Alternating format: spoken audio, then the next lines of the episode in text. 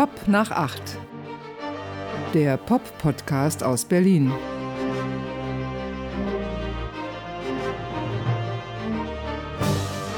Ja, hallo. Ja, hallo. Hallo Martin. Hallo Andreas. Oh, hast du gemerkt? Nee.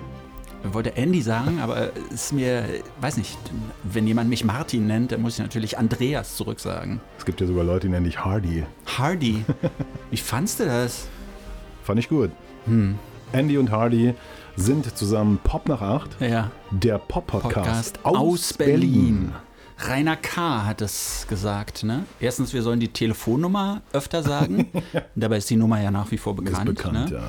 Hat geschrieben, die Folge 103 hat mir richtig gut gefallen. Alles Gute für dich, Hardy. Und gute Besserung für Andy. Mhm. Ja, es wird jeden Tag besser. Ich bin Hardy offensichtlich. Ja. Wie kommt er auf Hardy? Hardy Krüger oder Nee, ich vermute, es war, war die ähm, Autokorrektur. was? Ach so, okay. Ja. Weißt du. ja. Weil ich bin doch Marty, oder nicht? Ja. Ja. Du musst es wissen. Also wenn's ich, wenn ich es nicht weiß, wer weiß es dann? Vielleicht Ne? deine Mutter. Ist es nicht so, die Mütter wissen immer, wer ihre Kinder sind? Eigentlich schon, ja. Außer meine Mutter. Die nannte mich immer entweder Karl-Heinz oder Hans-Jürgen. Meine Mutter hat mich Martin Gustav Adolf genannt. Sehr schön. Weiß ich nicht, was, was verrät das über meine Mutter? Also Eine Affinität zum Schwedischen. Ja, Ja. ja hoffentlich. Ne? Nee, wir waren so viele Kinder, dass, ähm, wenn meine Mutter sich immer aufregte und, und rumschrie, fiel ihr mein Name nicht ein. Sie nannte irgendwie den Namen einer meiner Brüder. Ja, ja. Zum ja, Glück- das macht, aber das machen, glaube ich, alle Mütter. Ja, ne? Wie viel Glück- wart ihr denn? Zum Glück nannte sie mich nicht Monika. Das war nämlich meine Schwester. Ah, wie viel wart ihr denn? Vier oder was? Schätze ich mal. Du weißt es auch nicht mehr Ich genau, ist schon so lange genau. her. Ja. Das waren so viele. Na, Furchtbar. wir waren ja nur zu dritt, ne? Drei Jungs. Ja. Nicht leicht für meine Mutter. Weil mein Vater war ja auch noch da. Vier Männer, eine Frau. Hart. Hart. Hardy.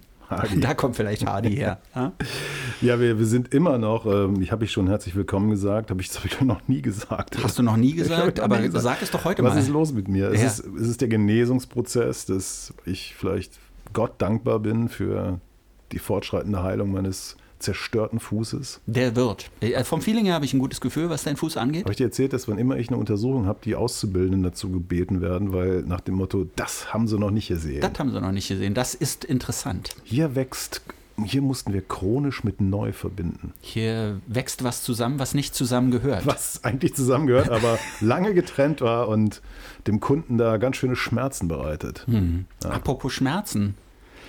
Wir haben doch diese Songs zugeschickt bekommen. Ja, damit ne? wollte ich eigentlich äh, gleich weitermachen, nachdem Ja. ich mich bei Gott und den Kunden bedankt habe für die Anteilnahme an meinem Fuß und dass irgendwie vielleicht was in mir passiert ist. Also herzlich willkommen zu dieser neuen Ausgabe. Season Episode 1, Season 1, ja? Episode 105. Hm, Ja. 105. Und wir lesen immer noch die, die säckeweise E-Mails, die wir ausgedruckt haben, denn zur Abstimmung standen in der letzten Episode zwei herausragende Songs von Dennis aus Siena da. Zwei wirklich herausragende Songs. Das Einzige, was mich daran störte, in beiden Songs werden wir ja als ältere oder alte Männer bezeichnet. Zwei alte Männer, Marty und Andy. Ja, die KI ist halt nicht dumm, sonst würde sie nicht KI heißen. Ja, die hat das geschnallt. Ne? Wir, Ja. sind, wir sind gar nicht mehr 20. Nee. Viele Hörerinnen und Hörer, viele Fans denken, ach, die beiden, diese Jungspunde da, Anfang 20. Ja, Was die alles wissen. Was die alles wissen, haben die sich das angelesen? Was erzählen die da für Geschichten von früher, wo sie noch gar nicht geboren waren? Aber ist halt nicht so. Wir, wir waren dabei, live dabei. Ja, live dabei. Ja, wie gesagt, also, also mehr Zuschriften, als wir eigentlich Kunden haben. Das Ja. ist schon erstaunlich. Und ähm, wir stellen das einfach jetzt nochmal kurz in den Raum für alle, die es vergessen haben, was für schöne Musik das Oder war. die es vielleicht noch nicht gehört haben. Genau. Soll ja vorkommen. Ja. Es gibt tatsächlich Fans, die nicht alle Episoden hören. Aber es sind nicht viele. Band ab. Mario und Andy, die zwei alten Ihre Stimmen sanft wie Federn. Sie machen uns lachen, sie machen uns klug. Ihren Podcast zu hören ist wie ein Drogensucht. Pop nach acht, Marty und Andy. Mit ihren Witzen, ihre Musik so fancy. Pop nach acht, ein Podcast der Kult. Lass uns tanzen, bis die Nacht vergeht. Pop nach Nacht, Marty und Andy. Mit ihrer Freundschaft, ihre Stimmen so glücklich. Pop nach Nacht, lieben sie so sehr. Komm, sing mit uns in dieser Nacht voller Sterne. Marty und Andy sind zwei alte Männer. Sie reden über das Leben und noch viel mehr. Ihr Podcast Pop nach acht ist ein echter Schatz. Immer neue Geschichten, nichts wie es jetzt einfach mal macht. Pop nach acht, wir hören euch zu. Die Stimmen der Freiheit so authentisch und treu. Pop nach acht, das ist unser Ding. Mit Marty und Andy immer wieder eingewöhnt. Ja, Marty und Andy, zwei alte Männer. Ja. jetzt ist natürlich die Frage, alle wollen wissen, wer hat gewonnen. Mhm. Und erstaunlicherweise sind es beide, die gewonnen haben. Sie, Beide Versionen. ich meine, gibt's doch gar nicht, oder? Also exakt ausgewogen. Die einen sagen, das ist besser, die anderen sagen, das Ja. ist besser. Zweieinhalbtausend haben gesagt, die erste Version Mhm. und zweieinhalbtausend haben geschrieben, die zweite Version. 5000 Zuschriften haben wir noch nie bekommen. Noch nie. Noch nie, das ist wirklich a first. Ja. ja. Toll. Dankeschön. Ja, aber wollen wir es noch ein bisschen laufen lassen oder wie? Vielleicht haben's entscheidet sich irgendwann. Wir haben es doch jetzt gehört, oder? Ja, ich sag trotzdem nochmal die Mailadresse. Vielleicht so. gibt es ja trotzdem noch Kommentare. Ne? Oder jemand möchte es als Schallplatte zugeschickt bekommen. Das wäre es vielleicht nochmal. Ne? Es wird ja nach wie vor gefragt, wann die Actionfiguren von Marty und Andy kommen, aber wann kommt die Schallplatte? Eine Single. Hm. Genau, ähm, limitiert, signiert 499 Euro pro, pro Stück. Stück. Wer wäre bereit, die zu haben, zu sich zu holen? Hm. Mail at popnach8.berlin. Die 8 natürlich als Ziffer, Nummer. Richtig. ja. Da sind wir jetzt ratlos, oder was? Nö, Nee? das ist jetzt in der Welt und ähm, Ja.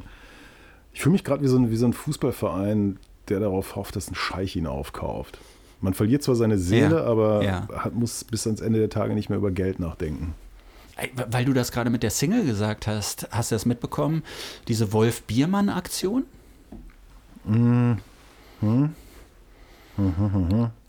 Da gibt es dieses Label in Hamburg. Das hat die gesamten Rechte an allen Wolf-Biermann-Songs ähm, War das Bubak oder Tapete? aufgekauft. Nee, das war Clouds Hill war es. dieses Label, Clouds Hill, hat sich die Rechte an allen Wolf Biermann-Songs gesichert. Das sind über 300 Stück. Und mit Wolf Biermann dann so eine Strategie überlegt, wie man Wolf Biermann auch den Jüngeren so wieder nahe bringen kann. Und da ist eine erste Single erschienen und ähm, die versuchen jetzt so, so diese Songs von Wolf Biermann als Coverversion zu veröffentlichen und die Originalversion daran zu packen. Und die erste Single, da hat äh, Tobi Jund von Bonaparte gesungen. Die Ermutigung, ja. Die Ermutigung hier. Wie, wie geht der Text nochmal? Nun lass dich nicht verhärten Lass dich nicht verhärten. Zeit. Ja, äh, du lass dich nicht verhärten. Ja, ja. Also ich mag ähm, Bonaparte nicht. Hm, Geht mir richtig auf die Ketten. hm. Es liegt wahrscheinlich daran, weil ich glaube, mehrfach den interviewen musste, in verschiedenen Zusammenhängen. Und er war immer druff Hm. mit irgendwas. Und gerierte sich als genialischer Künstler Mhm. im Geiste eines, vielleicht sogar Klaus Kinskis. Und ich dachte nur, ach komm, Alter, reiß dich doch zusammen. Ich hatte den gerade im Interview und habe mit ihm darüber gesprochen. Und da war er eigentlich relativ konzentriert so bei der Sache. Aber ich habe so die Vermutung, Der hat jetzt auch einen Bart, oder? Ja, war natürlich per Leitung, so. hast du wieder nicht gesehen, zugeschaltet und er sagte zu mir, er liegt noch, ne? also er hat praktisch im Liegen das Interview geführt, Hm. wo man ja auch immer so ein bisschen so, so zwischen den Zeilen lesen kann, was ihr da macht. I don't care so much. Ja, ja, ja. Aber mh, ich habe so die Vermutung, er glaubt nicht an dieses Projekt so richtig. Ja, ich finde so, ich meine, pff, äh, Clouds Hill ist ja irgendwie so eine komische Veranstaltung, die für Wertigkeit steht. Ne? Es gibt ja die, diese Clouds Hill Sessions äh, im analogen Tonstudio, äh, bla bla. Kann man alles machen, aber ähm, als ich das, ich habe ich habe diese Mail natürlich auch bekommen, ich habe da kurz drauf geguckt und dachte nur so, Macke und So What. Es geht um über 300 Songs, glaube ich. ja, ja. Ähm, und was ist das für ein Move? Ich meine, Wolf Biermann hat sich in den letzten, ich weiß nicht wie viele Jahren, ich so als äh, gealterter äh, Knacker, der zum Rechtsausleger äh, wurde, geriert, finde ich. Ähm, das ist alles nicht so sonderlich intelligent, was er seit mindestens 20 Jahren von sich gibt. Meine Ja, Meinung. Rechtsausleger ist, glaube ich, zu viel gesagt. Ja. Ne? Aber der, der geriert sich so ein bisschen als. Der ist jetzt gegen alles, glaube ich, irgendwie. ne? Das bin Und- ich auch, aber ich bin kein alter Knacker. Ja gut, aber du willst ja trotzdem vielleicht. Ich weiß nicht, ich, ich bin Fan der Demokratie, Ja, kann ich mal hier an dieser Stelle es offenlegen. Ich bin Fan der Demokratie und ich halte nichts davon zu sagen, in der Politik sind nur Idioten unterwegs, weil da gibt es nicht nur Idioten, da gibt es viele Idioten, aber nicht nur Idioten. Und ich glaube, der Satz stammt doch von Churchill, Demokratie ist furchtbar, aber gleichzeitig die beste Lösung, die man überhaupt haben kann. Gibt keine bessere. Ja. Ja. Was hat das jetzt mit mir und Wolf Biermann zu tun? Na, Wolf Biermann ist, glaube ich, weiß ich nicht, so alles, was er sagt, der, der denkt dann auch nicht mehr groß drüber nach, sondern haut immer so einen raus und gefällt sich so darin, so, so, so, so in so einer fast schon so Totalkonfrontation. Wie du, oder was? Nein, ich, ach, du. Ich meine, man kann ja Du lass sein, dich nicht verhärten, kann ich dir da nur sagen. Ja? das weiche Wasser wa- wasch, wäscht den Stein. Nee. Bricht den Stein. den Stein. Aber das ist eine andere Band. Ne? Wie, wie hieß diese furchtbare Band? Bots. Die Bots. Das weiche Wasser bricht den Stein. Aber es wäscht ihn doch auch. Es wäscht ihn natürlich auch, aber danach bricht es ihn irgendwann. Nein, was du gerade gesagt hast, Mhm. man kann ja froh sein, dass es diesen Podcast nicht schon vor 15 Jahren gab, weil da wären die Menschen vielleicht wirklich irritiert von meiner Härte und was ich so, heute bin ich ja mild und Altersmilde, ja. ja, ja Mhm. auf eine gewisse Art und Weise, ja. Ich kenne ich kenn halt so ein paar Wolf Biermann-Geschichten, die ich hier nicht erzähle, aus ja, rechtlichen Gründen, sage ich mal. Du kannst das nicht belegen. Äh, ich war nicht dabei, aber es, Ja. ich kenne Leute, die dabei waren. Mhm. So. Und ähm, ich mag den nicht. Ja, ich mag den auch nicht. Ne? Mag den auch nicht. Ja. Lassen wir so stehen. Lassen wir doch so stehen. Mhm. Und ich, ich glaube auch nicht an das Projekt. gesagt. Ich weiß es nicht. Ich, ich habe so das Gefühl, den bekanntesten Song haben sie ja jetzt schon verfeuert. Den bekanntesten? Ja, ich kenne das Werk von Wolf Biermann gar nicht. Also wie viel kennst du von diesen 300 Songs da? Ah, ich würde mal sagen, fast alle. Ich kenne einen. Das warme Wasser. Das spült warme Wasser Schwein, spült das Schwein. spült das Schwein. Naja, so oder so, die Erde wird rot. mhm. Das waren auch noch Hits. Kenne ich nicht. Kennst du nicht? Nee, kenne ich nicht. Ja. Interessiert mich auch nicht. Warst du 1976 nicht dabei in Essen, als er auf Einladung der IG Metall oder wer immer es auch war. Ja, den Filmausschnitt kenne ich natürlich, 5000 aber ich habe mir keinen dieser Songs da gemerkt, natürlich. Ja. Es wurde viel zu viel geredet. Ich fahre manchmal an der Chausseestraße vorbei, Ja, da wo er ja gewohnt hat, ne? jahrelang, mit, mit den Hagens zusammen. Ne? ja. Hm. Es soll ja mal eine Affäre mit Margot Honecker gehabt haben, ne? Ist das, weiß ich nicht, Hab wenn, ich irgendwo wenn, du, gelesen. wenn du es jetzt sagst, äh, ist das irgendwie verbirgt oder ist das Ich justiziabel? meine oder es irgendwo gelesen zu haben. Naja. Darf man das drin lassen hier im Klar, Podcast? natürlich. Ja? Ja, wenn das irgendwo gestanden hat, dann wird es ja wohl stimmen. Aber ist das nicht üble Nachrede? Nein, Nee? wieso denn? Hm. Super. Und deshalb wurde er ausgewiesen aus der DDR. Nee, das war ein paar Jahre vorher. Margot Honecker. Die hatte wahrscheinlich mit mehreren was, ne? Also mit Erich nicht. Ja. Oder vielleicht zweimal. Die haben ja, glaube ich, zwei Kinder gehabt oder so. Ne? Genau, ja. Was haben wir denn hier noch so? Es kam was sehr Lustiges von Günther B. Kenne ich nicht. Ähm, der hatte, der lässt bei Spotify immer unsere, da hört er, da hört er unsere Pop nach 8 Episoden. Und bei Spotify gibt es so eine Funktion, da kann man sich den Text anzeigen lassen. Ist eine Beta-Version. Und wir, da kann man dann mitlesen praktisch. Also du hörst, was wir sagen und, und Spotify übersetzt das in Geschriebenes und scheint noch nicht ganz ausgereift Nicht zu mehr. sein, um es mal vorsichtig zu sagen. Zitier doch mal. Ja, im Spartengeld durchs Heizen mache ich, mache ich, mache ich, mache ich mehrere Tage lang so richtig Party. Soll in einer unserer letzten Folgen, in einer unserer letzten Episoden so gefallen sein, soll so gesagt worden sein. Haben wir Ja. nie gesagt. Da Ne? war noch irgendwas mit Wurm, war auch noch. Ja. Das fand ich eigentlich mit am besten. Aber ist das nicht, ich meine, das ist doch justiziabel, oder? Dass Spotify praktisch uns Dinge in den Mund legt, die wir so nie gesagt haben. Oder muss man da wieder äh, muss man da vorher sich wieder einverstanden erklären? Äh, nee, wir haben uns mit gar nichts einverstanden erklärt. Ne? Ich will das nochmal ergänzen. Ja. Also das, was du gerade gesagt hast, also im, im Spartengeld durchs Heizen mach ich, mach ich, mach ich. So richtig mehrere Tage lang Party. Mhm. Aber du sagst mir nicht Wurm. Reden wir so Aber undeutlich? du sagst mir nicht Wurm. Du sagst mir nicht Wurm. Das Geile ist doch, das war ja meine, meine Vision. Mhm. wir nehmen eine ganze Folge, die so äh, übersetzt wurde, Mhm. und sprechen die exakt so ein, Ja. um dann zu gucken, Was, was Spotify, Spotify daraus dann ausliest. Ja. Vielleicht das das, Richtige. mal. Vielleicht das Richtige. ich weiß es nicht, wir machen es so oft, bis, bis wir irgendwie irgendwas haben, was für den Bachmann-Preis tauglich wäre oder Ja. so. ja. Obwohl das ja eigentlich auch schon Bachmann Ich schätze so zwei, drei Durchgänge und wir sind soweit. Wir sind so weit. Ne? Großartig. Ja, aber es ist schon, was soll das? Warum sollte man das mitlesen? Oder ist das für Leute, die nicht hören können? Ich habe keine Ahnung. Hm. Da Be- wir nichts daran verdienen, ist es mir eigentlich auch egal. Beta-Version. Ja. Ja. Es wird, wird wohl auch immer eine Beta-Version bleiben. KI vielleicht doch noch nicht so weit, wie man denkt. ja. Aber es gibt doch inzwischen, also erstens, wir reden relativ deutlich, ja. Es wurde hier schon mehrfach in Hörermails, in Fanmails gesagt, dass wir so schön deutlich reden. Ja? Ja. Dass wir angenehme Stimmen hätten, dass wir tolle Stimmen hätten, dass wir so richtig klasse Aussprache haben, sowas alles. Hm. Und dann kommt Spotify und behauptet, wir würden sagen Wurm. Ja, aber Hm. wie gesagt, also, ähm, oder wie gedacht, ich würde mich so, so, ich von Qatar Airways äh, aufkaufen lassen, 20 Millionen im Jahr, Mhm. Seele weg, Hm. aber Kohle im Sack. Weißt du? Wir haben das ja schon mal thematisiert. Wo, wo wäre da deine Grenze? Also wie viel müsste mindestens gezahlt werden, um die Seele zu verkaufen? Pro Folge? Nee, pro Person, vielleicht auch als Einmalzahlung. Was du kriegst, ist mir egal, aber ich, Hm. ich bräuchte so pro Folge pff, 50.000.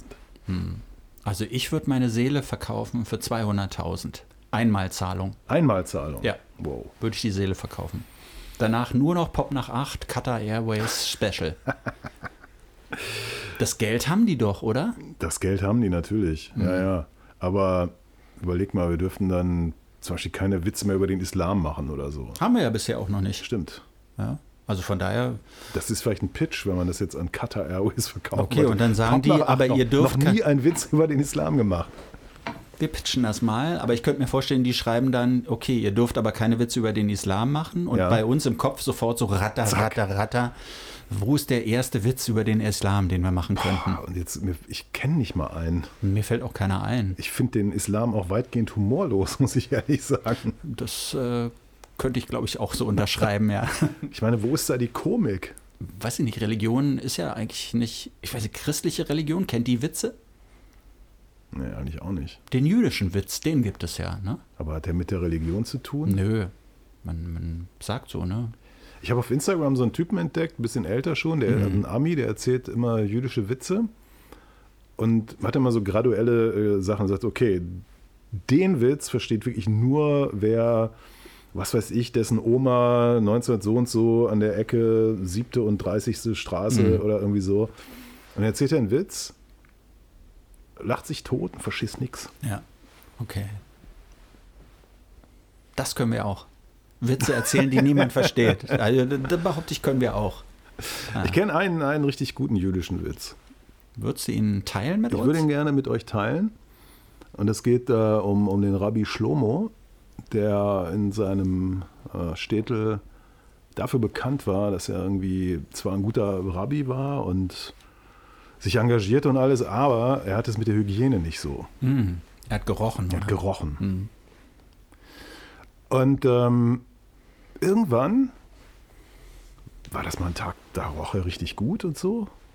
Und dann kommt einer aus seinem Sprengel da und sagt, Rebbe Schlomo, was ist los? Haben Sie genommen ein Bad? Und Schlomo sagt, wieso? Fehlt eins?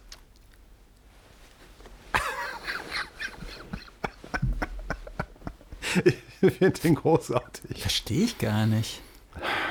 Genommen ein Bad. Haben Ach so. genommen ein Bad? Ja, ich verstehe. Wieso? Fehlt eins? Ja, okay. Hm. Den findest du richtig gut. Die anderen habe ich alle vergessen. Hm. Ja, in dir ruht so eine jüdische Seele. Ne? Ja, ja, ja, Ja. ja. ja, ja. Hm. Aber du weißt ja, meine Familie, ich habe es ja eben schon angedeutet, keiner weiß, woher sie kam. Okay, ja. Ja. Ich habe ja mit Andreas Dorau geredet. Ach. Zu seinem 60. Geburtstag. Der ist auch erst 60, ne? Ja, der ist ja auch humorlos eigentlich auf seine Art und Weise, muss man wirklich sagen. Ja.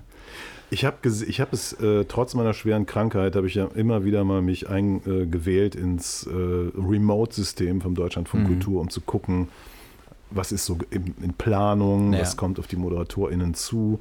Und da habe ich das gesehen, dass, dass du ähm, auf Andreas Dorau stößt. Und ich dachte nur so, yes, Gott sei Dank, weil es gibt eine neue Platte Mhm.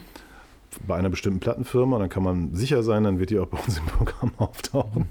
Also die Platte und auch die Firma und der Künstler natürlich auch. Mhm. Und ich war so froh, dass es nicht mich traf. Ganz ehrlich. War Liste eins Liste- meiner besten Interviews der letzten zwei Wochen, würde ich sagen. Nee, war aber wirklich ein ganz gutes Interview. Ich wusste vorher, Andreas Dorau neigt ja nicht so zum Vielreden, sondern er gibt so kurze Antworten und gleichzeitig findet er es gut, seine Gesprächspartner so ein bisschen auflaufen zu lassen. Mhm. Und hatte mir deshalb unglaublich viele Fragen so vorher überlegt. War er da oder Leitung? Leitung natürlich, ja, zugeschaltet, weil an, zu seinem 60. Geburtstag, direkt am 60. mit ihm gesprochen. Am Abend hat er Konzert in Hamburg gespielt. Ja, und gleichzeitig ist diese neue Platte rausgekommen. Das heißt, es gab eigentlich drei Themen, die man mindestens mit ihm besprechen musste, nämlich dieses neue Album, diese Auftritte am Abend und wie es ist, älter zu werden, beziehungsweise wiederrundes äh, Erlebnis dazu haben. Und habe das alles so abgearbeitet und relativ so zack, zack, zack, zack, zack, zack, zack. Und zum Schluss dachte ich mir so, ich frage ihn nach diesem scheiß Fred vom Jupiter. Ne? Weil ich wusste, er hasst das, darauf angesprochen zu werden oder darauf reduziert zu werden. Und meinte zu ihm so, ja, letzte Frage hier natürlich bleibt, äh, heute Abend Konzert in Hamburg. Wird Fred vom Jupiter gespielt? Ich habe extra gespielt gesagt. Ne? Und er so, ja, was soll ich denn da machen? Was soll ich denn da machen? Und ich so, naja, singen? Und er so, ja, ich singe ja gar nicht in diesem Song. Ich singe ja gar nicht in diesem Song. Und ich so, ja, okay. Die, deklamiert. Ne? Die Gropius- Marinas singen eigentlich die ganze Zeit. Die, die, die singen diesen Refrain, Fred vom Jupiter, Fred vom Jupiter, aber der ja, Traum das aller ja Frauen die geht doch nicht vor. Ne? Nein, die klingen nur wie die Gropiuslerchen. Das so. waren seine Mitschülerinnen damals. Der hat das als 16-Jähriger, hat er ja diesen Song in der Schule gemacht. In Berlin. Nee, ich glaube, es war in.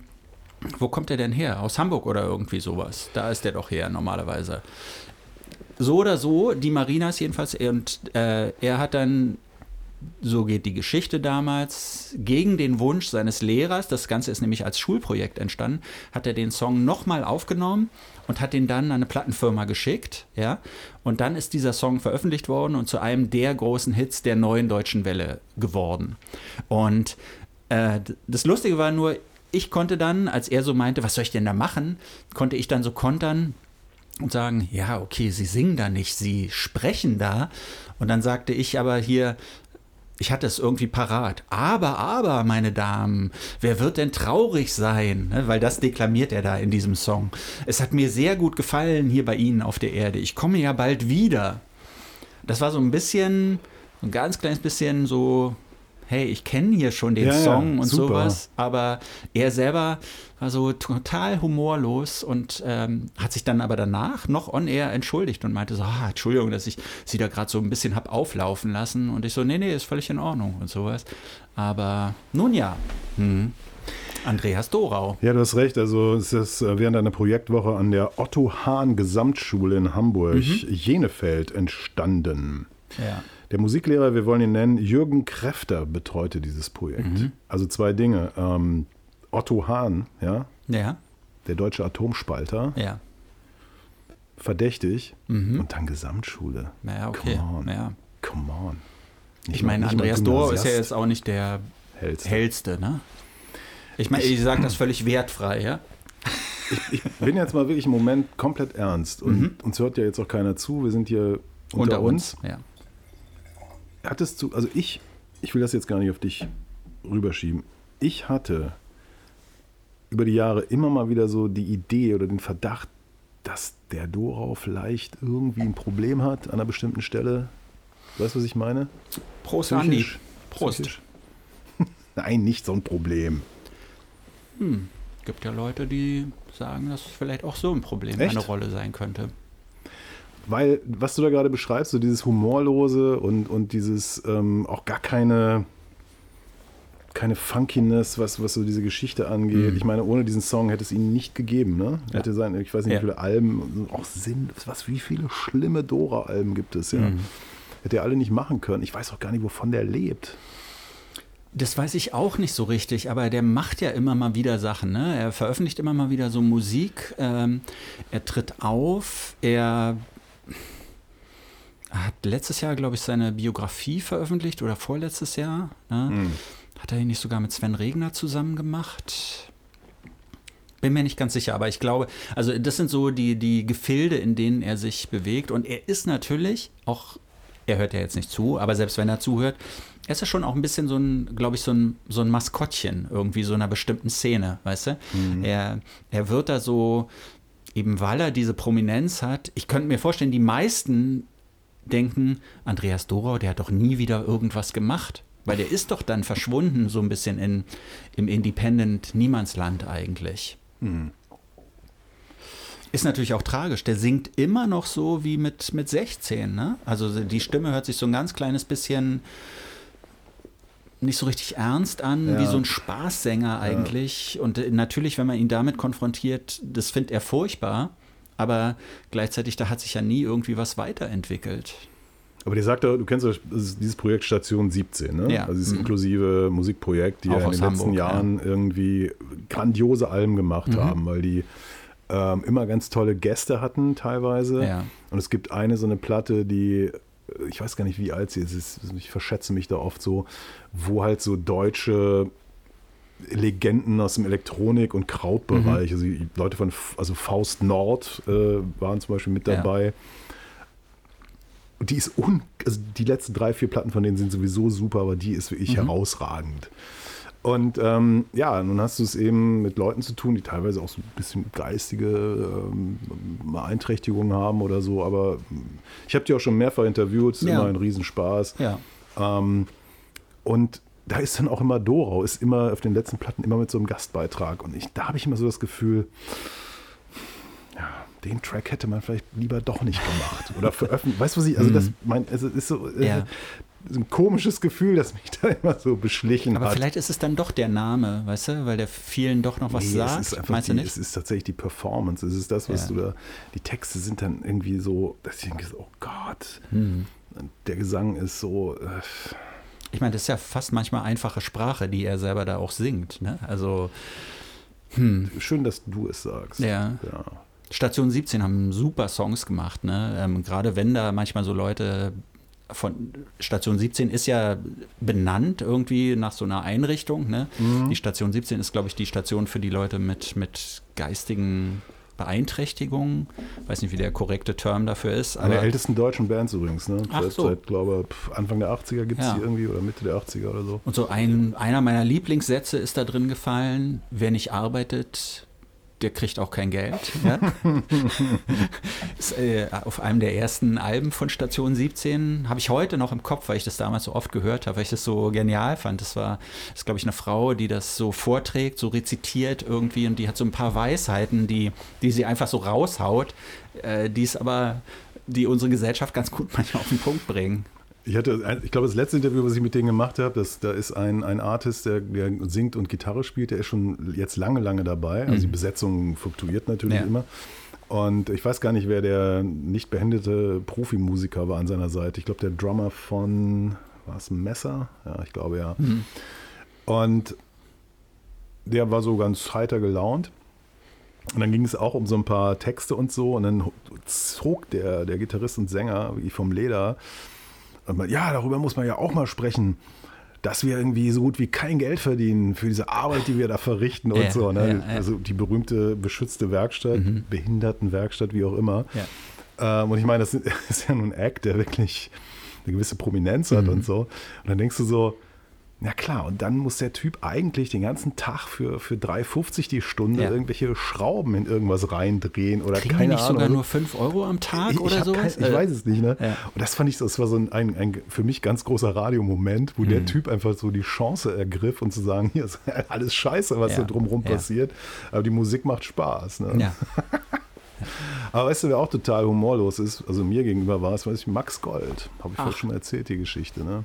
Der so ein bisschen auch manchmal ein Held von uns ist, oder? Ja, der natürlich, also Foyer des Arts, ähm, wir haben, glaube ich, schon mal darüber gesprochen, äh, weil ich kann mich erinnern, es gab mal eine Mail, jemand hatte noch nie von denen gehört und stö- stieß dann auf Foyer des Arts und war völlig hin und weg, dass Ja. es in Deutschland in den 80er Jahren sowas gegeben Ja. hat und so. Aber ähm, mit Max Gold ist es ja ähnlich. Ne? Also er wittert überall Feinde, missgünstige Menschen, die irgendwie komisch über ihn reden oder so. Und bei ihm ist es tatsächlich so, dass der hat einige Leute offensichtlich so vor den Kopf gestoßen, dass du bei Social Media hin und wieder, es passiert so einmal im Jahr, irgendwie so, so Sachen liest wie, ich weiß gar nicht, wer das gepostet hat. Wenn ich es wüsste, würde ich sagen, ja, sitze irgendwie im, in der so und so Bar und Max Gold hält drei Stühle weiter, drei Hocker weiter, völlig besoffen, irgendwelche Schwachsinnsmonologe. Wo ich so denke, das muss man nicht berichten. Man kann das irgendwie hinnehmen und schweigen. Aber ich denke so, aber wenn so jemand sowas veröffentlicht, Ja. was ist da im Vorfeld gelaufen? Ja, ja. Ja, der Schmutz-Podcast aus Berlin. Wir gehen auch manchmal dahin, wo es weh tut. Ja. Ja. Was war denn mit Max Gold? Ach, habe ich das nicht schon mal erzählt? Nee, nicht in den Einzelheiten. Äh, ist äh, auch schon, ja, im Dezember war es 2019, da hat er so eine, glaube ich, sechsfach CD-Box veröffentlicht. So sein Gesamtwerk oder irgendwie sowas. Nee, es war nicht das Gesamtwerk. Es waren komischerweise äh, ganz, ganz viele Sachen, also fast alles von Foyer des Arts, ein paar Sachen, aber also Sachen, zu denen er nicht mehr stand, Ja. hat er nicht reingenommen. Habe mich dann aber gewundert, dass Sachen drauf waren, bei denen ich dachte, damit, das möchte der nie Mhm. wieder irgendwie äh, ins Licht der Welt bringen. Spannenderweise kannst du äh, Foyer des Arts und diese ganzen Sachen auch nicht streamen. Ne? Ah, okay. So, Mhm. es ist ähm, äh, das erste Album erschien ja bei Warner oder Vea und das kannst du streamen. Ein Album, das er übrigens hasst, Mhm. natürlich. Klar, ja.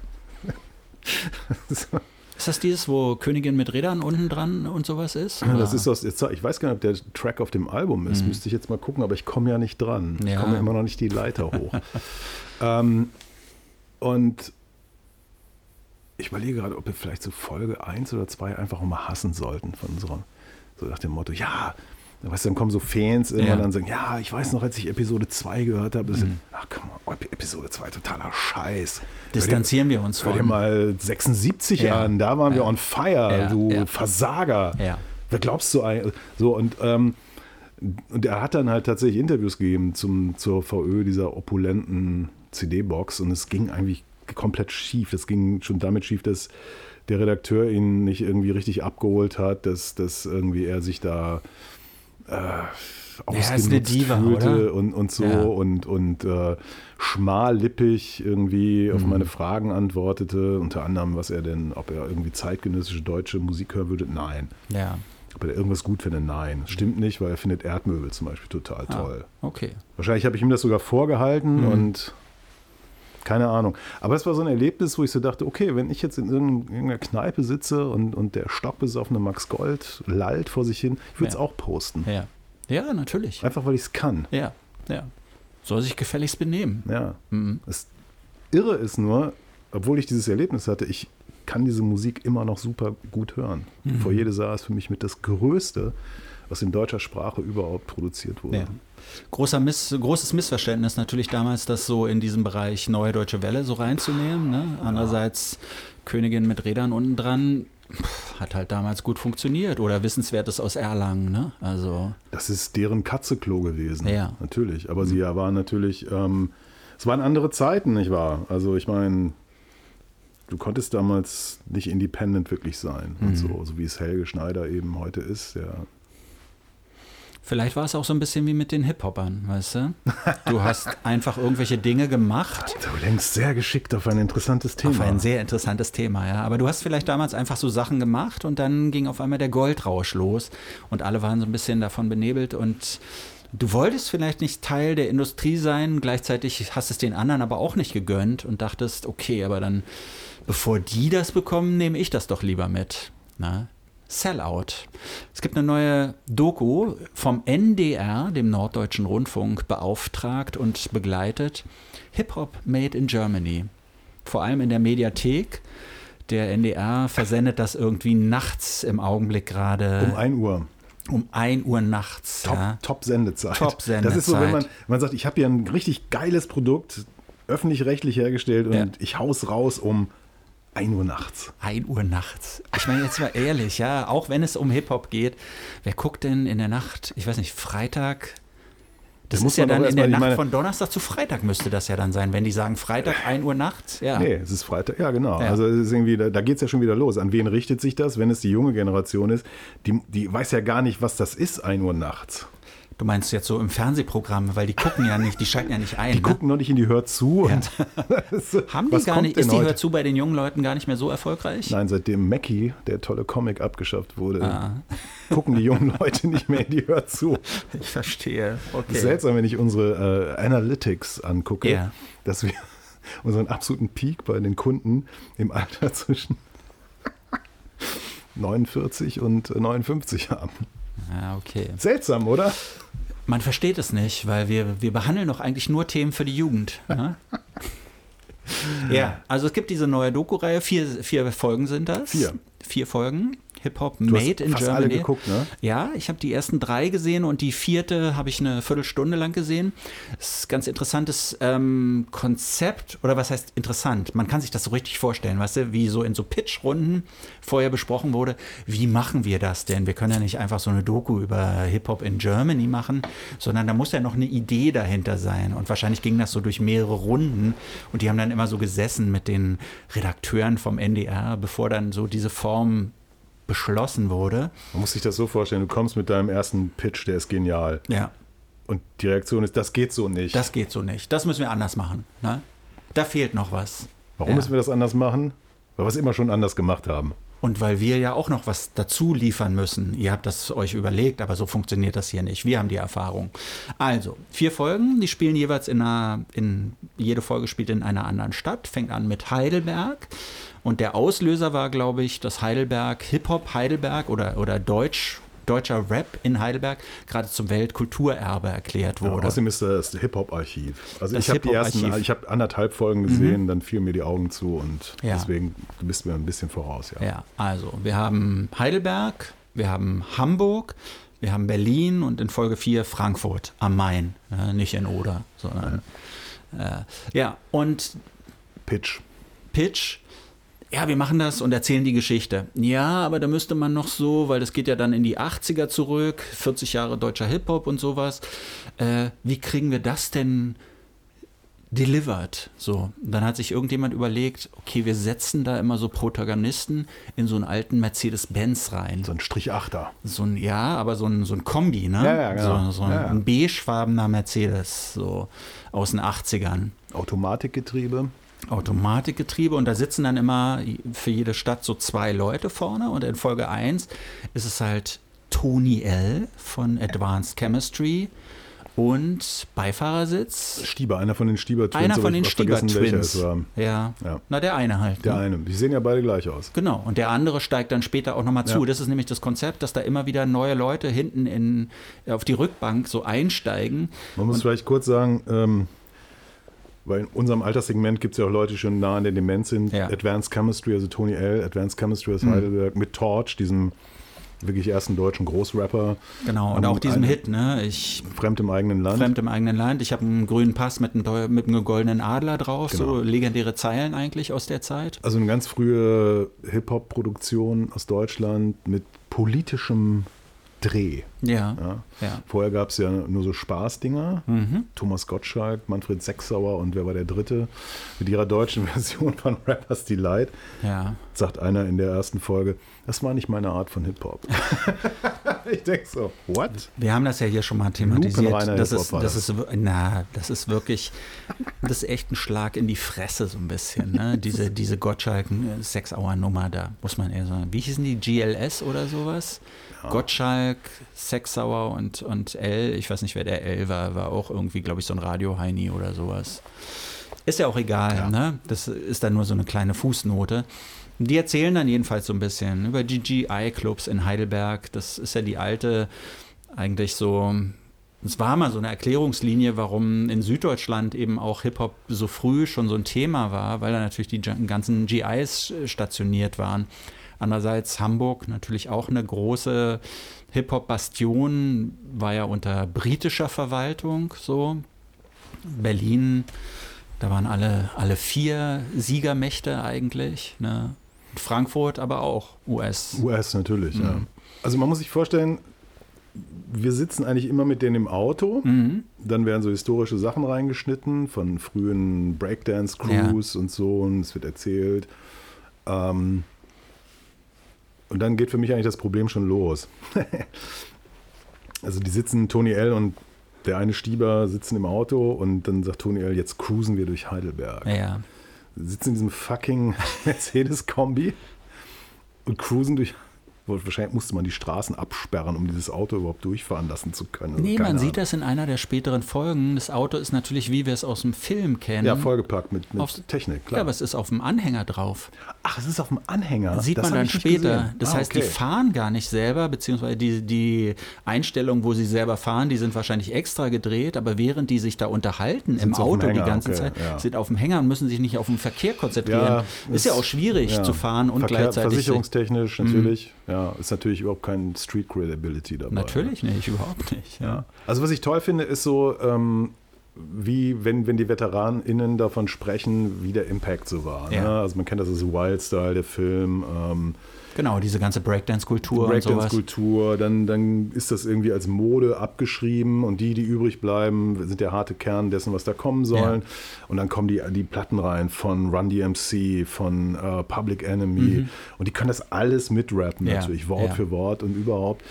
Und die Stieber gelten ja, Stiebers gelten ja als diejenigen, die das erste deutsche Hip-Hop-Album gemacht haben, von dem die ganzen Heads gesagt haben, ja, geil. Ja jetzt haben wir auch, jetzt können wir es, wir können auch solche Beats machen wie mhm. die Amis ja. und so. Ne? Und ähm, ich bin ja bei meinem guten Freund Paul Beatty, dem äh, Träger des Man Booker Prizes. Mhm. Ich habe die Geschichte schon mal erzählt, der auf meine Frage, was er denn von französischem Hip-Hop hielte, einen Lachanfall bekam und Paul lachte eigentlich nie. Und äh, nicht mehr, äh, Tränen lachte wirklich. Ich dachte, um Gottes Willen, muss ich einen Arzt rufen. Also so habe ich ihn nie erlebt. Ähm, dann wurde er wieder ernst und sagte zu mir, schaute mir in die Augen und sagte, Hip-Hop kommt aus New York. Hm. Alles andere ist Rap. So. Ja. Die Five Elements. Und ähm, natürlich gibt es dann diese, diese kulturelle Aneignung überall. Mhm. Ja. Heute ist es wahrscheinlich die nach wie vor größte Popmusikkultur überhaupt. Ja. Ich, ähm, hat sich überall auf der Welt verbreitet. Ne? Es gibt überall so nationale Varianten eigentlich. Wir erinnern uns die sowjetischen äh, Tonband-Scratcher. Kannst dich, ja, kennst du die Filmaufnahmen, ja, wo, wo irgendwelche irrsinnigen Ivans äh, auf, mit Tonbandgeräten gescratcht haben? ähm, Sergei, give it a break. Und ähm, ich, ich, ich meine, ich war ja dabei. Ich habe irgendwie, mhm. ich glaube, das erste Mainstream-Interview mit Advanced Chemistry damals im, im, im Radio gemacht. Ach. In 1991 oder ja. so. Ähm, und damals war das schon so, dass die ein totales Misstrauen hatten. Wer ist denn dieser Typ aus Berlin, der irgendwie eine Gratis-Kopie dieser äh, CD-Single, war es ja, ja, ja, haben wollte und ein Interview machte? Es war irgendwie extrem kompliziert alles. Und ähm, ich, ich, wenn ich das alles so sehe, ich finde das ja alles schön und gut, aber jetzt im, im, im, Wiedersehen dieses, dieses ganzen Zeugs denke ich mir so, ich finde, eigentlich finde ich alles scheiße. Warum? Sie haben nichts Eigenes erfunden. Hm. Also dieses, dieser Satz, die Stiebers haben hier eine Platte, jetzt können wir es so gut wie die Amis. Das ist ja nichts anderes, als wenn du jetzt sagst, ja, die Rattles und die Lords in den 60er Jahren, ja. die konnten es dann ja auch so wie die Beatles. Ja. Aber sie waren nicht die Beatles. Und die Stiebers sind nicht äh, DJ Premier. Und ähm, Daniel ist nicht RZA. Oder weißt du, was ich meine? Also, das ist so, ich mir dachte, es ist immer eine blasse Kopie dessen, was die Typen vorher gemacht haben. Es gab nie einen Punkt, wo du sagen würdest, da waren jetzt aber die Deutschen doch mal ein Stück voraus oder so. Ja, ähm, voraus waren die natürlich nicht, aber trotzdem ist natürlich dieser Sprung zu sagen, wir machen das jetzt nicht mehr in englischer Sprache, wie es ja am Anfang so war, ne? wo es so richtig eins zu eins Kopien waren, wo Deutsche dann versucht haben, auf, auf Englisch zu rappen, was ja wirklich gar nicht funktioniert, weil, weil das natürlich. gibt es ja so gut wie keine Dokumente davon. Nee, ähm, hat ja auch nicht funktioniert. Ne? Wie soll das auch gehen und wie willst du Battle Rap machen auf englischer Sprache, wenn, wenn das nicht deine Muttersprache ist? Ich meine, das ist alles unglaublich schwierig. Aber diesen Punkt, irgendwie so, so zu sagen, okay, jetzt rappen wir in unserer Sprache und vielleicht auch über unsere Themen, die ein bisschen anders sind als, als die Themen da in den USA. Und man darf das echt nicht vergessen, so Hip-Hop in Deutschland ist natürlich für, für Leute mit migrantischem Hintergrund wirklich ganz, ganz wichtig zum Teil gewesen. Ne? Um selber so an die Öffentlichkeit zu treten, um selber die eigenen Themen so an die Öffentlichkeit zu bringen. Und dann ist es vielleicht auch nicht so wichtig, ob man eine Kopie nur ist, sondern das ist der eigentliche Schritt. Und sie sagen es dann später ähm, in der Berlin-Folge, sagen sie, der erste, der wirklich sich dann, der auch das geschafft hat, dass Rappen auf Deutsch cool klingt, das war Cool Savage. Ja. Und äh, da, aber da ist ja schon dann eine ganze Zeit vergangen. Ne? Und Wobei da, die, die Crews zum Beispiel, die haben ja wenigstens irgendwie gesagt, okay, wir samplen jetzt hier nicht irgendwie James Brown Mhm. oder, oder so, sondern wir holen, holen da irgendwelche, wie hieß dieses Label, Türko Dingsbums, da dieses Kassettenlabel, die wie Millionen von Mhm. Tonträgern in Westdeutschland verkauft haben, wovon die weiße deutsche Mainstream-Gesellschaft Ja. nie gehört Ja. hat. Äh, Wir samplen das. Und dann hast du da plötzlich die, die SAS-Läufe und, Ja. und die, die komischen Tonfolgen in den Tracks. Und, und da ist aber das hat natürlich bei, was weiß ich, Fanta 4 und Fettes Brot und, und Denio oder die absoluten Beginner oder so dann nicht mehr eine Rolle gespielt, ne? sondern die haben halt so einen relativ, finde ich, so poppigen Appeal so gefunden. Ja, ich habe ja gerade gesagt, ich finde es eigentlich alles scheiße. Mhm. Ich, ich muss natürlich gleichzeitig sagen, es gab einen Haufen dann wirklich okayer Tracks oder Ja. so, aber das war dann der Punkt, wo es Pop wurde, wie du Genau, gesagt, es war Pop, ne? Popmusik, Also ja, ja. die da ist für mich ein super Track. Haben Darüber machen sich ja auch herrlich lustig. Ne? Harris aus Berlin macht sich ja herrlich lustig. ja, war Allein ja schon so diese Bewegung von, Ja, von ja. den Fanta 4 und sowas. Genau. Ne? Ja. Aber das waren, äh, finde ich, was, was, was Pop angeht, absolute Virtuosen. Hm. Äh, super Track, die haben ein paar gute Tracks gehabt. Es war aber Pop. Ja. So. Ähm, dann hast du, na klar, Beginner, gibt es einen Haufen guter Tracks und, und sicherlich noch ein paar andere Geschichten. Aber dieser Hardcore, wenn man so will, Hardcore-Rap aus Deutschland, der hatte ja auch keinen Impact. Also wie viel, wie viel haben die Stiebers verkauft von ihrem Album? Ja, ja, 20.000? Klar. Müsste man jetzt mal gucken. Vielleicht sind es ein paar mehr und so weiter und so fort. Und äh, das, das, das finde ich halt so schade, weil, um das nochmal zu sagen, also gut, die haben dann ihr Ding auf Deutsch gemacht. Klar, es ist ein Schritt, ne? Aber gehen wir mal zurück, was ich eben sagte mit Rattles, Lords und was weiß ich. Es gibt dann irgendwie in den späten 60ern Leute, die sagen, wir wollen eine, eine deutsche Musik schaffen. Naja. Und das ist dann eine Band wie Can zum Beispiel. Die sagen, wir wollen nämlich diesen ganzen Beatles-Scheiß und so nicht. Und die schaffen aber eine neue Musik. Natürlich gibt es da einen elektrischen Bass, da gibt es eine elektrische Gitarre, da gibt es ein Keyboard, da gibt es also die, eine, eine klassische äh, Ja. Rockbesetzung, Drums, was weiß ich. Aber sie schaffen eine völlig neue Musik. Und das aber eben auf der Basis zu sagen, hier gibt es irgendwie so ein Beat und es gibt einen Gitarrensound und aber wir machen was anderes draus. Und das hat mir halt total gefehlt. Also ich finde eben, was mich so, so in, in dieser komprimierten Rückschau so anspringt, ist so die Tatsache, dass sie nichts, nichts, nichts erfunden haben. Nichts. Außer diesen Schritt zu sagen, äh, wir, wir rappen jetzt hier auf Deutsch, Ja. Sprechgesangen auf Deutsch und so. Und das zieht sich eigentlich durch. Das wird dann immer radikaler teilweise. Äh, Berliner Schule, hast du eben schon erwähnt, äh, Sido, diese ganzen Typen, die Frankfurter. Und ähm, Ja, aber Ich- da wird es ja interessant, ne? Also bei, bei den Berlinern, Agro Berlin, das ist ja dann ein Indie-Label, was es praktisch schafft. anfangs, auch, ja. Ja, klar. Genau, Ja, mit, einem- mit einem eigenen Ansatz, nämlich so richtig Gossensprache eigentlich, ne? sehr sexistisch, gleichzeitig, der Name sagt es ja schon, agro, sehr aggressiv irgendwie, so, und das war vielleicht dann wirklich was Neues. Und äh, diese ganzen Bands vorher. Zum Beispiel wurde argumentiert, warum gibt es in Hamburg, warum ist das so, so ein Hip-Hop-Zentrum gewesen?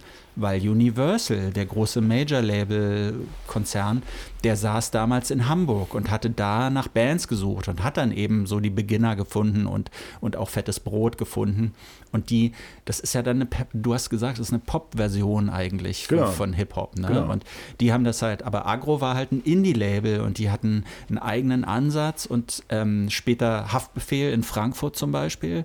Ja, irgendwie auch, ne? Der hat dieses, diese, die, und, und Cello und Abdi zum Beispiel, die haben halt diese, diesen, weiß nicht, das ist ja dann so ein Mischmasch in der Sprache. Es ist Deutsch gemischt mit ganz vielen so, so, so Ja, das ist etwas, was sich das Feuilleton Mhm. dann gestürzt hat, nach dem Motto, oh, wir haben das irgendwie ganz lange ignoriert und jetzt finden wir da so, also Haftbefehl ist ja so ein Darling gewesen, Ja. äh, Hatta dann ja am Ende auch. die haben Ach, Haftbefehl mit Goethe ver verglichen. Ja, weißt du, so. Weißt du, also auch dieses Bild allein schon. Und ich denke nur so, ey, komm, das sind, das sind irgendwie irgendwelche Asi-Kleinkriminellen aus irgendwelchen komischen Ja, Gegenden. oder Assad oder so, ja. Ja, ähm, tut doch nicht so, als hätten wir es hier jetzt mit, mit äh, irgendetwas zu tun, was, was irgendjemanden in der Mainstream-Gesellschaft Mhm. interessieren würde und so, ne?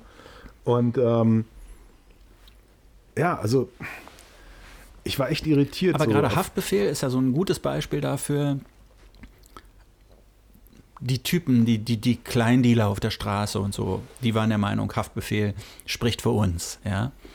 Feuilleton war der Meinung, da ist so eine Art neuer Goethe oder Goethe 2.0 auf einmal aufgetaucht. Hm. Die Popwelt hat gesehen, der funktioniert irgendwie, verkauft sich eigentlich. Wobei das dann später ja auch so war, so richtig erfolgreich war der ja dann nicht, was, so Verkaufszahlen angeht. Ne? Das, klar, das lief ganz gut, aber das war nicht so, dass der alles eingerissen hat oder sowas. Ja, der wird sicherlich einen ganz guten Vorschuss bekommen haben und der ist weg. Mhm. Ja, für ihn Ähm, ist das natürlich ganz gut gelaufen, Ja. aber es ist ja trotzdem jetzt nicht,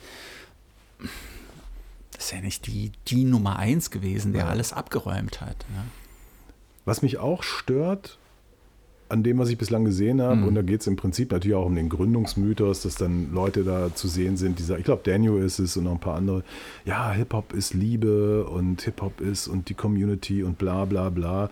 Und ich denke so, nein, Mhm. das, das äh, ist, ist vielleicht in den einzelnen Blasen, also wenn die da in, in St. Pauli, das war ja auch dann irgendwie schwer von linksautonomer Politik geprägt, Mhm. also die mussten ziemlich genau darauf achten, was sie da erzählen, weil sonst gibt es halt aufs Brett. Ja.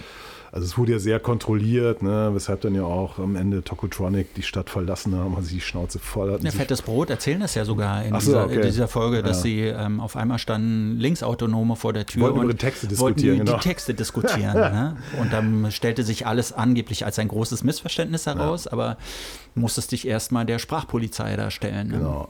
Und ich habe diese Liebe tatsächlich nie gespürt. Äh, in Berlin, Mhm. äh, ich, ich meine, ich war ja dabei, ähm, als dann 90, 91 überall diese neuen Locations aufploppten und du konntest super Abende haben. Da lief Ja. Dancehall, Hip House, äh, Hip Hop, Golden Era Hip Hop natürlich, alles wild gemischt. Ähm, alle hatten eine gute Zeit irgendwie und dann plötzlich fing das an, sich so zu diversifizieren. Also das, du bist dann in den Laden gekommen, plötzlich lief nur noch Hip-Hop an dem einen Abend oder so. Das hat man sich dann mal gegeben und äh, irgendwann merkte ich aber, äh, da war überhaupt keine gute Stimmung. Es war einfach scheiße. Ja. Es war irgendwie so, so ein Abfuck. War alle nur so, keiner tanzte, es war einfach nur so ein, so ein Rumgestehe und wenn ich mal in, in so, einen, so einen Abend geraten bin, ich habe mir das dann irgendwie eine Stunde gegeben, einen Drink genommen, gehofft, dass jetzt vielleicht nochmal irgendwie, keine Ahnung, irgendein Dancehall-Zeug oder sonst was läuft, weil dann war halt gute Stimmung oder Soul. Es lief ja, das kann man sich, das wissen die jungen Leute ja gar nicht mehr. Es lief ja alles durcheinander. Das ging halt für eine gewisse Zeit. Ja. So. Und es war immer mies, es war immer irgendwie, und ich habe zum Glück nie, ich war auch nie natürlich in solchen Zusammenhängen, wo, wo sich dann rivalisierende Gangs bei solchen Events einfach auf die Schnauze gehauen haben. Ja. Also diese Berichte, dass, dass wenn irgendwo in Westdeutschland irgendwo was war, wenn bloß hoffentlich kommen die Berliner nicht zum Beispiel. Ne? Aber das, das war dann eigentlich nochmal eine andere Szene vielleicht auch. Ähm, Na, 36 eigentlich, zieht sich, das, so, eigentlich zieht sich das wirklich wie ein roter Faden durch. Ich war in den 80ern Beim Ice-T-Konzert, das war ja äh, in der neuen Heimat da am Hermannplatz, ja. Und In der neuen Welt. Das Neue Welt. neue, Neue Heimat, genau. Das war- Du Aber denkst, das hieß damals du, noch nicht Ich merke Huxleys, das gerade, ich merke gerade, dass du schon so an, deinen Lebensabend denkst, wenn du in so einem Wohnblock der neuen Heimat in Langquitz im siebten Stock, hoffentlich geht die Fernwärme, Ja, nee, du hast Zeit recht. verbringst. Ja. Das war damals in der neuen Heimat. Ja, neue Welt, hast recht. Vielleicht, vielleicht hieß das damals noch nicht mal neue, neue Welt. Ich weiß es Es gar nicht mehr so immer ganz. Huxleys neue Welt. Nee, Huxley hieß das damals noch nicht, weil der Huxley das noch nicht übernommen hatte. In den 80ern. Ja. Sicher? Ja, wir reden hier über Mitte der 80er oder 86 oder da war irgendwie sowas. Da war ich beim Ice-T-Konzert und äh, ich hatte mich so drauf gefreut, weil es war so die Zeit Ice-T und Colors und äh, da hat er den, den Soundtrack da geliefert für, die, für den, weiß ich, diesen einen Film und so was. Und Du meinst gehst- nicht Ice Cube? Nee, ich meine Ice-T. Und ich gehe da rein und sofort ist da so eine Agro-Stimmung. Ich weiß nicht, 80 Prozent der Leute waren, waren Männer. Ne? Und das war einfach so, du hast nur darauf gewartet, dass irgendwas passiert. Security relativ spärlich vorhanden, wie das damals so immer war. Ne? Man wollte da so ein bisschen sparen und wenn es da zu Prügeleien kam, dann war das eben so. Und du konntest, konntest die Uhr nachstellen, ne? Und dann ging das irgendwie ein paar Minuten und dann ging da die erste Rangelei los und dann ging da die erste Rangelei los. Und dann später natürlich gab es dann Revenge und, und, und und sowas. Und so hat sich das die ganze Zeit, immer wenn es irgendwie um Hip-Hop ging, so durchgezogen. Es war immer irgendwie aggressiv.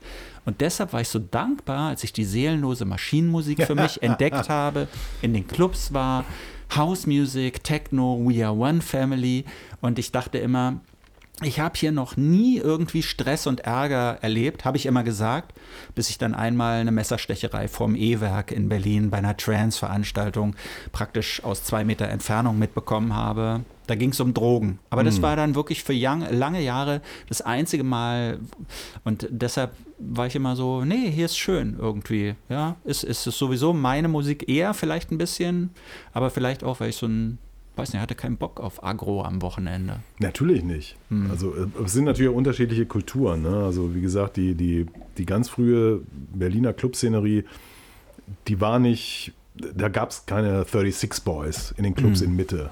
Also ich meine Clubs in den Löchern, Ja. in die man irgendwie hineinkroch und dann gab es da eine Bar und man konnte dann irgendwo in die Ecke pinkeln. Das war das, war das Klo so ungefähr. Ja. Ja.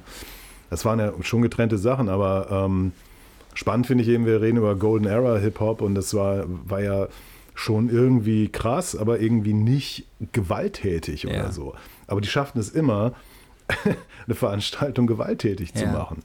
Und ich bin dann auch tatsächlich nicht mehr hingegangen Mhm. und äh, fand das extrem schade, dass dieses, dieses Offene, dass du irgendwie ähm, ein Latin-Brett hören konntest und als nächstes kommt House of Pain äh, und, und als übernächstes kommt ein Hip-House-Remix von Ja. irgendwas. Ähm, das war komischerweise ein ganz, eine ganz kurze Phase. Hm. Und dann wurde es eben, da gibt es nur noch das, da gibt es nur noch das und da Ja. gibt es nur noch das und so. Ne? Aber ja, ich finde diese Erzählung von diesem Made in Germany-Ding echt komisch. Also ich meine, das sind ja auch eben im Wesentlichen VeteranInnen, die davon sprechen. Und vielleicht möchten die das auch verklären oder so, aber ich finde entlarvend gleich am Anfang der ersten Folge, wo dann jemand sagt, ja, wir haben da im Jugendzentrum gebettelt und äh, gebettelt, nicht gebettelt, sondern Ja. irgendwie die Breakdance-Battles äh, gemacht. Und im nächsten Moment gibt es da welche, die verdienen Geld damit. Oh. Und, und ganz am Anfang schon, also wo dann, was weiß ich, irgendwie eine Kaufhauseröffnung ist und irgendjemand merkt, oh, dieses, dieses komische Gebreake da, das ist doch irgendwie toll, da holen wir uns mal welche, die machen dann zur Kaufhauseröffnung da ein bisschen Show. Was wollt ihr haben? 500 Mark, hier, fein. Und die anderen Typen denken so, äh, wieso kriegen die 500 Mark und wir nicht? Also gleich am Anfang ist, ist sozusagen der Spaltpilz in dieser Bewegung und vor allen Dingen die Polizei, also die, die, nicht die Polizei, sondern intern die Polizei ist unterwegs. Die, die berühmte Auseinandersetzung zwischen Advanced Chemistry und, und Fantastischen Vier, Ja. wo ich nur so denke, ja, who gave a fuck? Das stand in der Specs vielleicht Mhm. oder so. Es hat doch niemanden interessiert. Nur, dass halt Fanta 4, was weiß ich, in der Hitparade oder sonst wo aufgetreten sind Ja. und Advanced Chemistry sind eine, eine Fußnote geblieben. For those who know natürlich extrem wichtig, bla bla, aber let's face it. Ja. Wir Wann- waren mal Stars. Habe ich dir schon mal erzählt, dass ich Breakdance-Lehrer war? Das hast du sogar an dieser Stelle mehrfach erzählt, aber ich, hab's höre es immer wieder gerne. Ich höre es nee, immer ich möchte es eigentlich nicht mehr erzählen, weil es ist eigentlich ist es total peinlich. Die Kurzfassung konnte gar nicht so richtig breaken, aber es hatte sich rumgesprochen, dass ich so ein bisschen so Roboter-Moves drauf habe. Und dann war ich in einer Tanzschule in Berlin-Charlottenburg in der Nähe des S-Bahnhof Grunewalds und habe da, weiß nicht, Zehnjährigen das Breaken beigebracht. So über einen Zeitraum von drei Monaten, dann war das schon wieder vorbei. Ja, ja. Es war ja so eine Halbzeit, das tanzte einen Sommer und dann war es vorbei. Ich habe 10 Mark damals pro Stunde bekommen und diese ganzen Kids, so reiche Grunewald-Kids, weiß nicht, 20 Kids waren da, haben, glaube ich, pro Stunde 20 Mark bezahlt oder sowas. Das heißt, ich habe 10 Mark bekommen und die Besitzerin des Tanzstudios dementsprechend ein paar hundert. So läuft das. Ja, so läuft das im Hip-Hop-Business. Hm. Die Jungs aus der Hood werden ausgenutzt. Ja. Deshalb bin ich auch so verbittert, weißt du? Das ist alles scheiße. Irgendwie. Ja. Wir haben noch einen Albumklassiker, der gar nichts mit Hip-Hop zu tun hat. Ja, den hast du ausgesucht. Ja, ich möchte auch gar nicht so lange darüber sprechen, Warum nicht?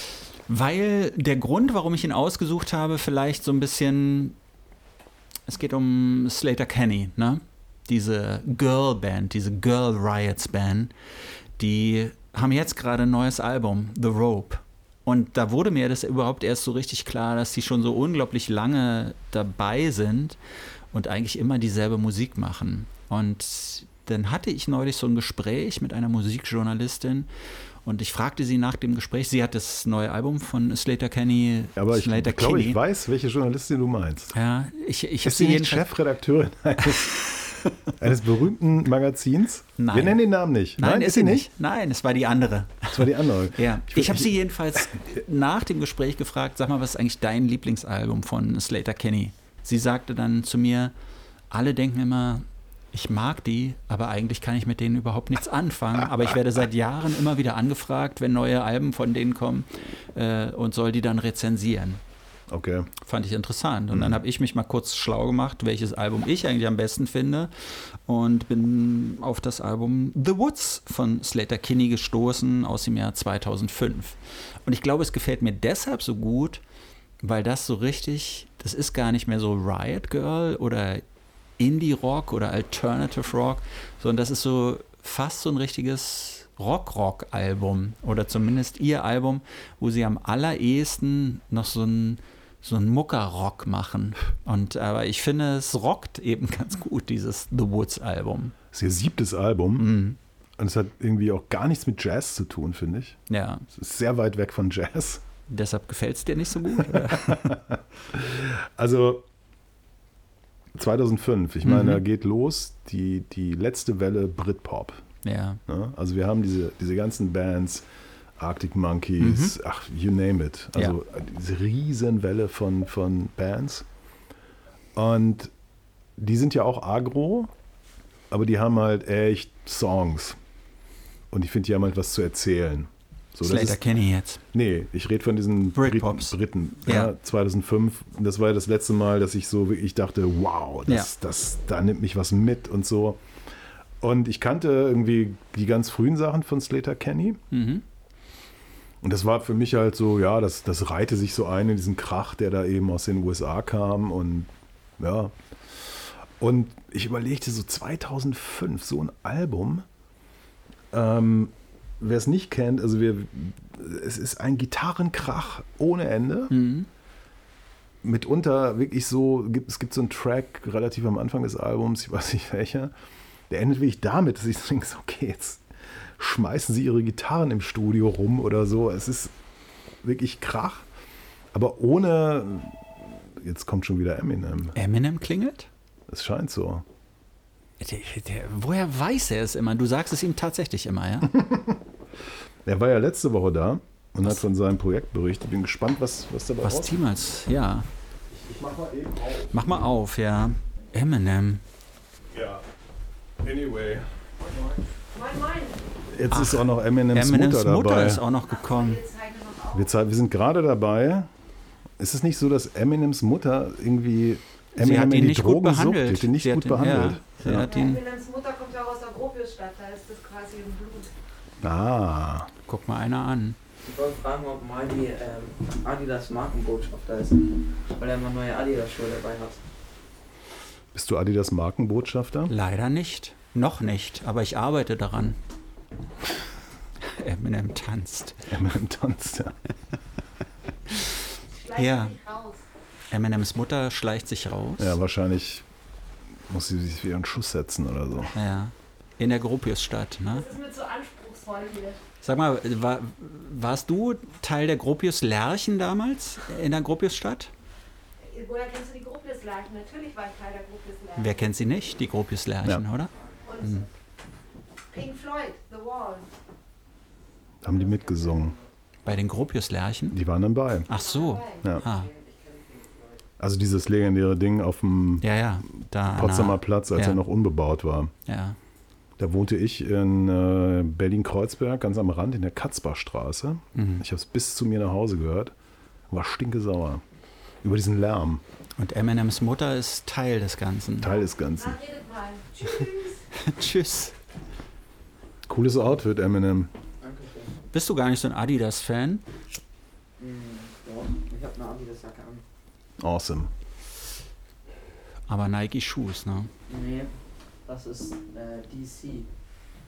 Keine so eine. Skatermarke. Ja. Mhm. Aber er skatet nicht. Er ist Basketballer. Ich bin ja Schriftsteller, der nicht schreibt. Eminem, wie findest du Slater Kinney? Sehr gut. Krass. Okay. Ich würde sagen, wir haben auch alles über dieses Album erzählt, oder? Also, was ich nur zu Ende bringen wollte, ich erkenne keinen echten Song auf diesem Album. Ich Ach, höre, wirklich? Ich Ach, höre, du findest es gar nicht so Ich gut? finde es nicht so gut. Ne. Ah, Ich höre halt viel, viel Krach, was ich irgendwie ganz gut finde. ja. Ähm, aber es ist so US-amerikanischer Krach. Also es ist so, wir reißen irgendwie so die Verstärker auf, wir machen so Sachen mit den Gitarren. Hm. Und das ist irgendwie so, ja, okay, aber es fehlt mir so dieses Existenzialistische, dieses, dieses an der Welt Zweifelnde, was so die britischen Musiker, die Krach, also Jesus and Mary Chain oder sowas hatten, weißt du?